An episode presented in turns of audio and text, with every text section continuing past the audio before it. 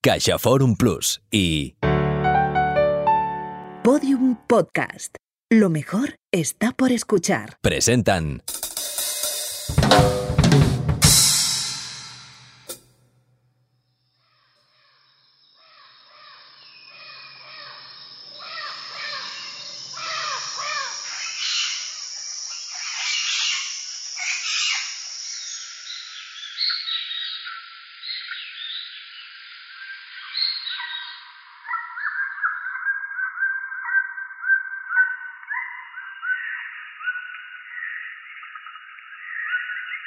Los periquitos identifican a su propia bandada gracias a una llamada de contacto. Los mirlos primavera emiten más de 25 tipos diferentes de sonidos. Los pingüinos se reconocen entre ellos gracias a la acústica que emiten. Los colibríes negros producen ultrasonidos. Muchas especies de aves cantan en dúos e incluso en coros. Y algunas, como el diamante mandarín, son capaces de compartir información con su polluelo cuando éste todavía está en el interior del huevo. Avisarle, por ejemplo, de que se prepare para el calor. Lo cuenta Jennifer Ackerman en La conducta de los pájaros. Y añade, los pájaros son los grandes comunicadores del reino animal. Hablan con la voz, con el cuerpo y con las plumas. Nos encontramos en un momento fascinante de la historia de la zoología.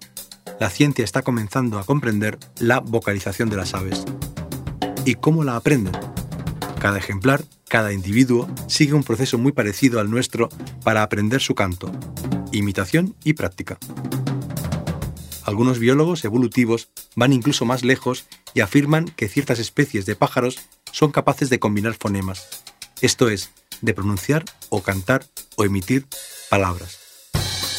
Como ocurre en otros ámbitos, en el del estudio de las aves, la ciencia le está dando la razón al mito. Desde siempre los humanos hemos contado cuentos y hemos recitado poemas sobre la lengua de los pájaros. Según el mito de Babel, la lengua humana única se fragmentó en muchos, demasiados idiomas. Pero antes de ella existió otro esperanto universal, el del paraíso, el que compartíamos todos los animales. Lo fuimos olvidando.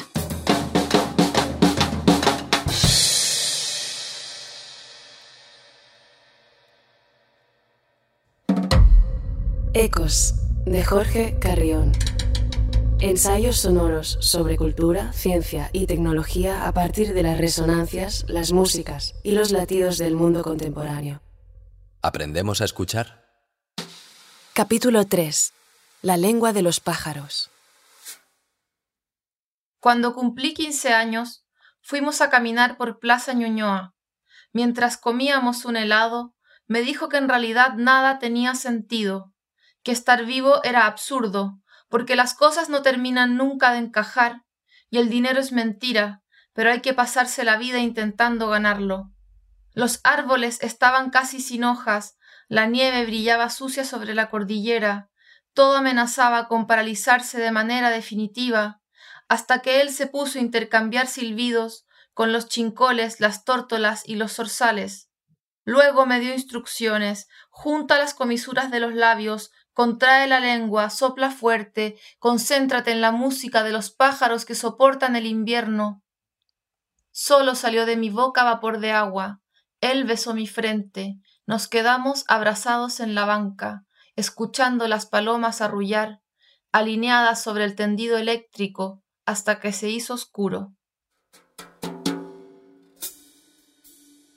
Recuerdo con intensidad el fin de semana que pasé con mi mujer en el delta del Ebro, uno de los paisajes más hermosos del mundo. En algunos de mis viajes había observado aves, más o menos exóticas, pero nunca en compañía de un experto. Nuestro guía lo sabía absolutamente todo de los abetoros, flamencos y moritos. Los vimos en playas, canales y arrozales inundados. Nos prestó sus prismáticos para que admiráramos sus colores y su belleza. Incluso me dejó el teleobjetivo de su cámara para beneficiarme del zoom que los volvía absurdamente cercanos, casi domésticos. Conservo en mi memoria y en mi archivo muchas imágenes de aquel día, pero ningún sonido. ¿Insistió él en sus arrullos, en sus cantos? ¿No lo hizo? ¿Es demasiado tarde para educar mi oído? Lo he olvidado.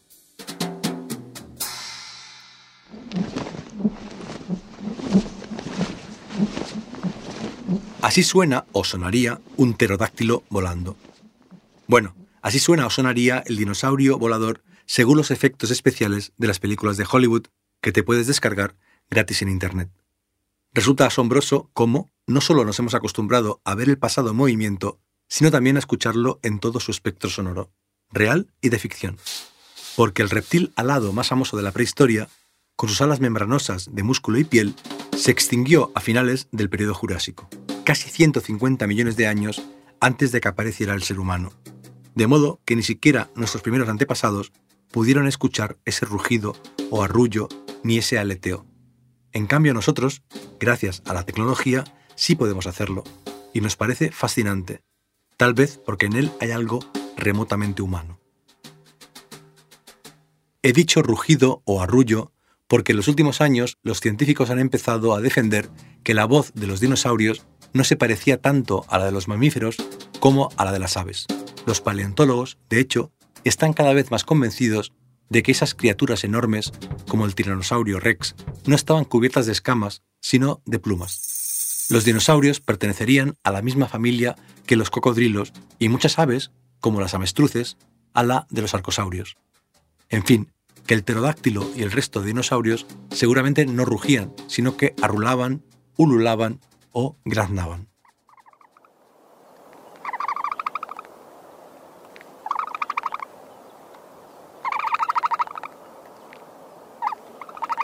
La avestruz brama de ese modo. El canto de los pájaros se produce en intervalos de tiempo que siguen un orden.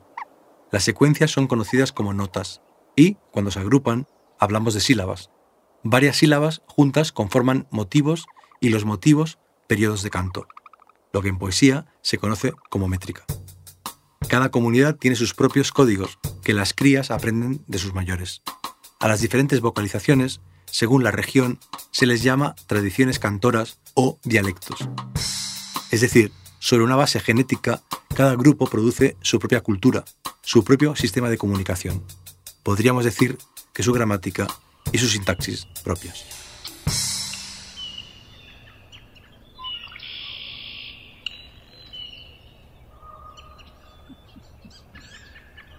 Así suena un coro salvaje al amanecer. Porque si seguimos aplicando el campo semántico del lenguaje humano al lenguaje de las aves, podemos sin duda hablar de coros cantores. No sabemos hasta qué punto los pájaros son conscientes de la belleza que generan con sus vocalizaciones, pero sí sabemos que en un bosque o alrededor de un embalse todos los gruñidos, rugidos, trinos, gritos o cantos se producen en tonos y frecuencias distintos. Así pueden escucharse entre ellos los miembros de una misma comunidad o especie, los insectos, las ranas o los pájaros han fijado sus voces en la banda media alta y superior, pero solo las aves son capaces de un auténtico virtuosismo vocal. Eso se debe a la siringe, la clave de la fonación de los pájaros. Las siringes penetran en la cavidad torácica con sus membranas vibrátiles. El aire atraviesa esas membranas y de la vibración emerge el sonido. Según la especie, disponen también de sus cajas de resonancia o tráqueas. La siringe se divide en dos partes independientes. La izquierda es un poco más larga y produce frecuencias más graves. La derecha es más pequeña y emite sonidos más agudos. El órgano central de nuestro aparato fonador, en cambio, es la laringe, que cuenta con una única fuente de sonido, las cuerdas vocales. Por eso es tan difícil que un ser humano pueda imitar a la perfección el lenguaje de un ave, y en cambio no lo es tanto que ocurra la inversa.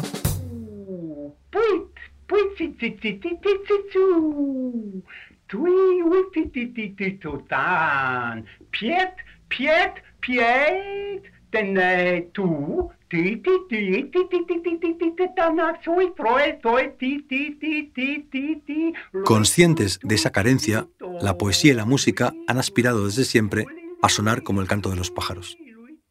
Esa obsesión se puede rastrear particularmente en la tradición de la poesía experimental del siglo XX, porque en ella el mensaje inteligible ya no tiene la importancia que tenía la literatura anterior al simbolismo y las vanguardias.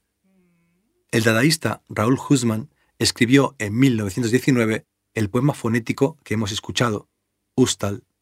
En español, Vicente Huidobro, en Altazor, insistió en esa investigación con estos versos del final del canto cuarto. El pájaro tralarí canta en las ramas de mi cerebro porque encontró la clave del eter finefrete, rotundo como el unipacio y el espaverso. Uyú, uy, uy, tralalí, tralalá, aya, ay, ay, a, a, ya, i, i. Medio siglo después, el poeta sonoro Bob Cobbing tituló un poema con la expresión de ese mismo deseo. Aspiramos al canto de los pájaros. Es un deseo de futuro, sí, pero también de pasado, de regreso al paraíso perdido. El lenguaje de los pájaros es un lenguaje de signos transparentes en busca de la transparencia dispersa de algún significado. Los pájaros encierran el significado de su propio canto en la malla de un lenguaje vacío, malla que es a un tiempo transparente e irrompible. El poeta chileno Juan Luis Martínez habló del pajarístico en su poemario La nueva novela. Se lo autoeditó en 1977 porque ninguna editorial se atrevió con aquel artefacto que recurría al collage, el diseño y los problemas matemáticos para indagar en las dificultades de la comunicación humana. Hemos escuchado un fragmento del poema Observaciones relacionadas con la exuberante actividad de la confabulación fonética o lenguaje de los pájaros en las obras de J. P. Brisset, R. Russell, M. Duchamp y otros. Un poema que termina así. Nota. Los pájaros cantan en pajarístico, pero los escuchamos en español. El español es una lengua opaca, con un gran número de palabras fantasmas. El pajarístico es una lengua transparente y sin palabras.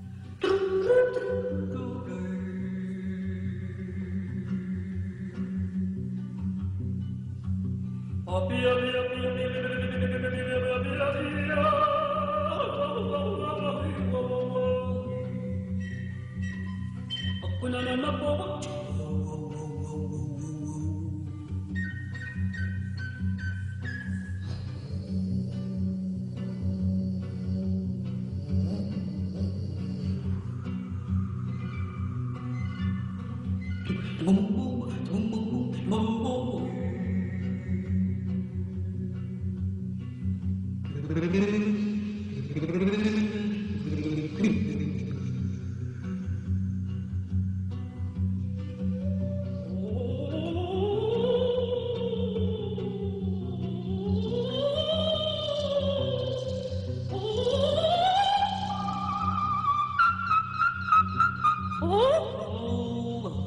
La voz de Ima Sumac te electrifica los tímpanos y te deja sin palabras. En ese audio interpreta una de sus canciones más conocidas, Chuncho. La cantante peruana, cuyo nombre real era Zoila Augusta Emperatriz Chavarri del Castillo, a mediados del siglo XX actuó en películas de Hollywood junto a estrellas como Sharon Heston, cuenta con su nombre inscrito en el Paseo de la Fama y vendió más de 40 millones de discos. Su registro vocal era realmente extraordinario. Llegó a abarcar las cinco octavas, es decir, podía ir con su voz desde la tesitura de sopranino hasta la de bajo, pasando por la de soprano, mezzo soprano, contralto, tenor y barítono. Su capacidad para armonizar era sobrehumana. Por todo eso es la única cantante conocida que fue capaz de imitar a la perfección el canto de las aves. El profesor americano Olas E. Arment llegó a sugerir que tal vez en la voz de Ima Sumac hubiera una conexión con el pasado de la sonoridad humana, que escuchándola quizá fuera posible entender cómo era la música en las culturas antiguas cuando estaba más cerca del reino animal. Los seres humanos y los pájaros nos separamos hace unos 600 millones de años, pero al parecer, tanto su vocalización como la nuestra, tanto sus sílabas como las nuestras, tienen su origen en el mismo hemisferio izquierdo de nuestros respectivos cerebros, de modo que es posible que compartamos la estructura profunda de nuestros modos respectivos de comunicarnos con los demás.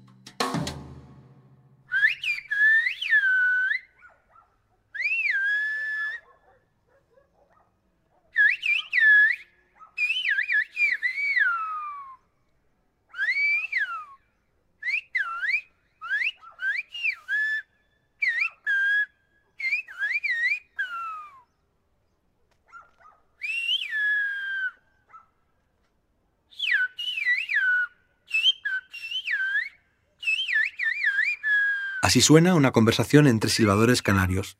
En particular hemos escuchado a los etnomusicólogos David Díaz Reyes y José Carlos Ortega. Para la emisión de sus mensajes, no solo tienen en cuenta el contenido, sino también la orografía. Los barrancos y sus ecos son tan importantes como las preguntas o las respuestas. El silbo está presente en muchos rincones del archipiélago de las Islas Canarias, donde hay constancia de su uso desde el siglo V a.C., pero sobre todo en La Gomera, donde en 2009 fue declarado por la UNESCO Patrimonio Inmaterial de la Humanidad. Lo interesante es que no se trata de un lenguaje natural, sino de un sistema de traducción. Es decir, silbando se sustituye cada vocal o consonante por un sonido. Se distinguen según el tono y la continuidad. Se puede traducir cualquier idioma al silbo, y cualquier hablante de ese idioma que conozca los códigos del silbido podrá entenderlo. Es todavía más interesante que exista en otros lugares del mundo, como Turquía. Pero es una lástima que, aunque sea el sistema de comunicación humano más parecido al de las aves, no nos permita hablar con ellas. La traducción de los idiomas y dialectos de los pájaros llegará seguramente por otro camino, que no tiene que ver con nuestra laringe. Llegará cuando finalmente lo permitan los programas de inteligencia artificial. Lo que sí es ya posible es identificar cualquier tipo de ave por su canto. Esa identificación ya se está utilizando para monitorear plagas o para identificar especies en peligro de extinción. No hay más que colocar micrófonos de gran sensibilidad en un bosque para poder contabilizar y controlar a todos los pájaros que viven en él.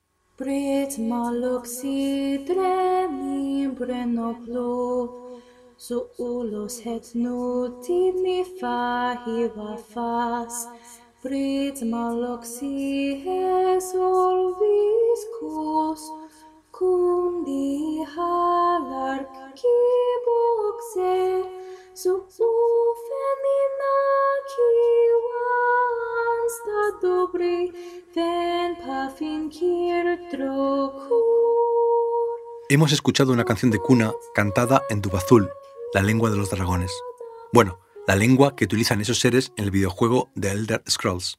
El Dubazul cuenta con su propio alfabeto y se ha convertido en un código compartido por millones de fans de todo el mundo, que no solo hablan en ese idioma, también cantan en él.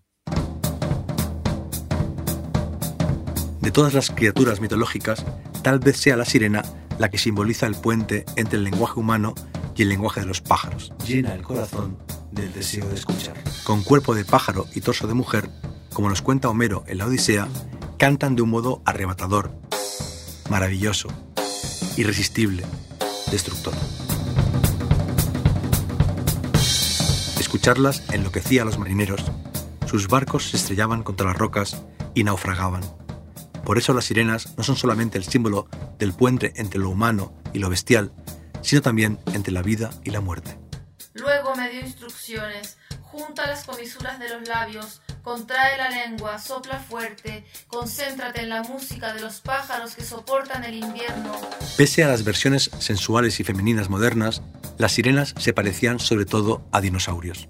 En 2014, un estudio dirigido por el National Gen Bank BGI de China, el mayor centro de análisis genómico del mundo, analizó las secuencias completas de ADN de todas las aves modernas. Se determinó así que las aves son dinosaurios, es decir, que son el único linaje de los dinosaurios que consiguió esquivar la extinción masiva. En el Antiguo Testamento se dice que en la Tierra se hablaba un único idioma antes de la construcción de la Torre de Babel, y algunas corrientes místicas vincularon el lenguaje de los pájaros con el de los ángeles pero tal vez sea la mitología escandinava la que más se acerca a la verdad histórica y científica. Según ella, para aprender la lengua de los pájaros había que beber sangre de dragón.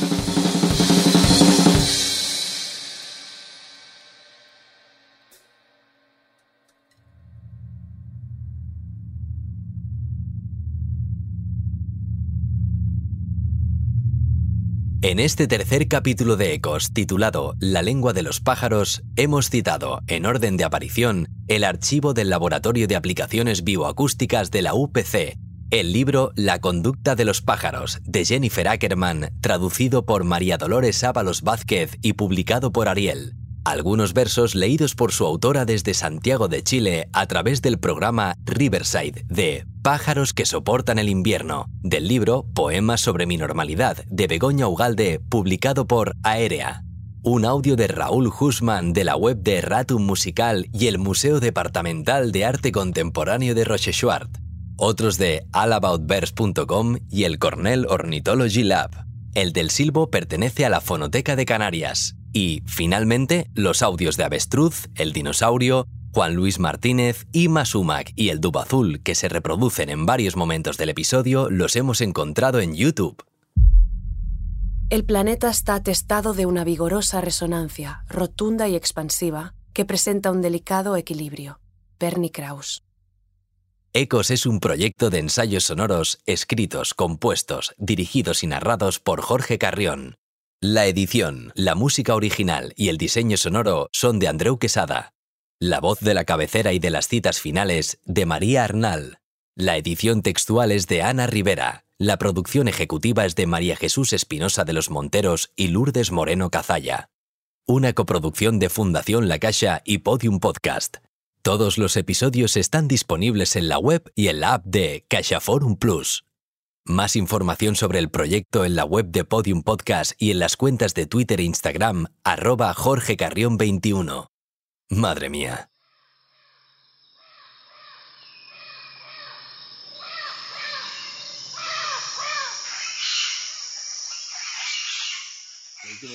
Que sea lo que Dios quiera. Que quede como, como, como sea. Porque otra opción sería como que suene como un pájaro, ¿no? Sería algo así como. Tralali, tralala. Pero un pájaro no lo hace así. Aquí vamos a estar un ratito, ¿eh?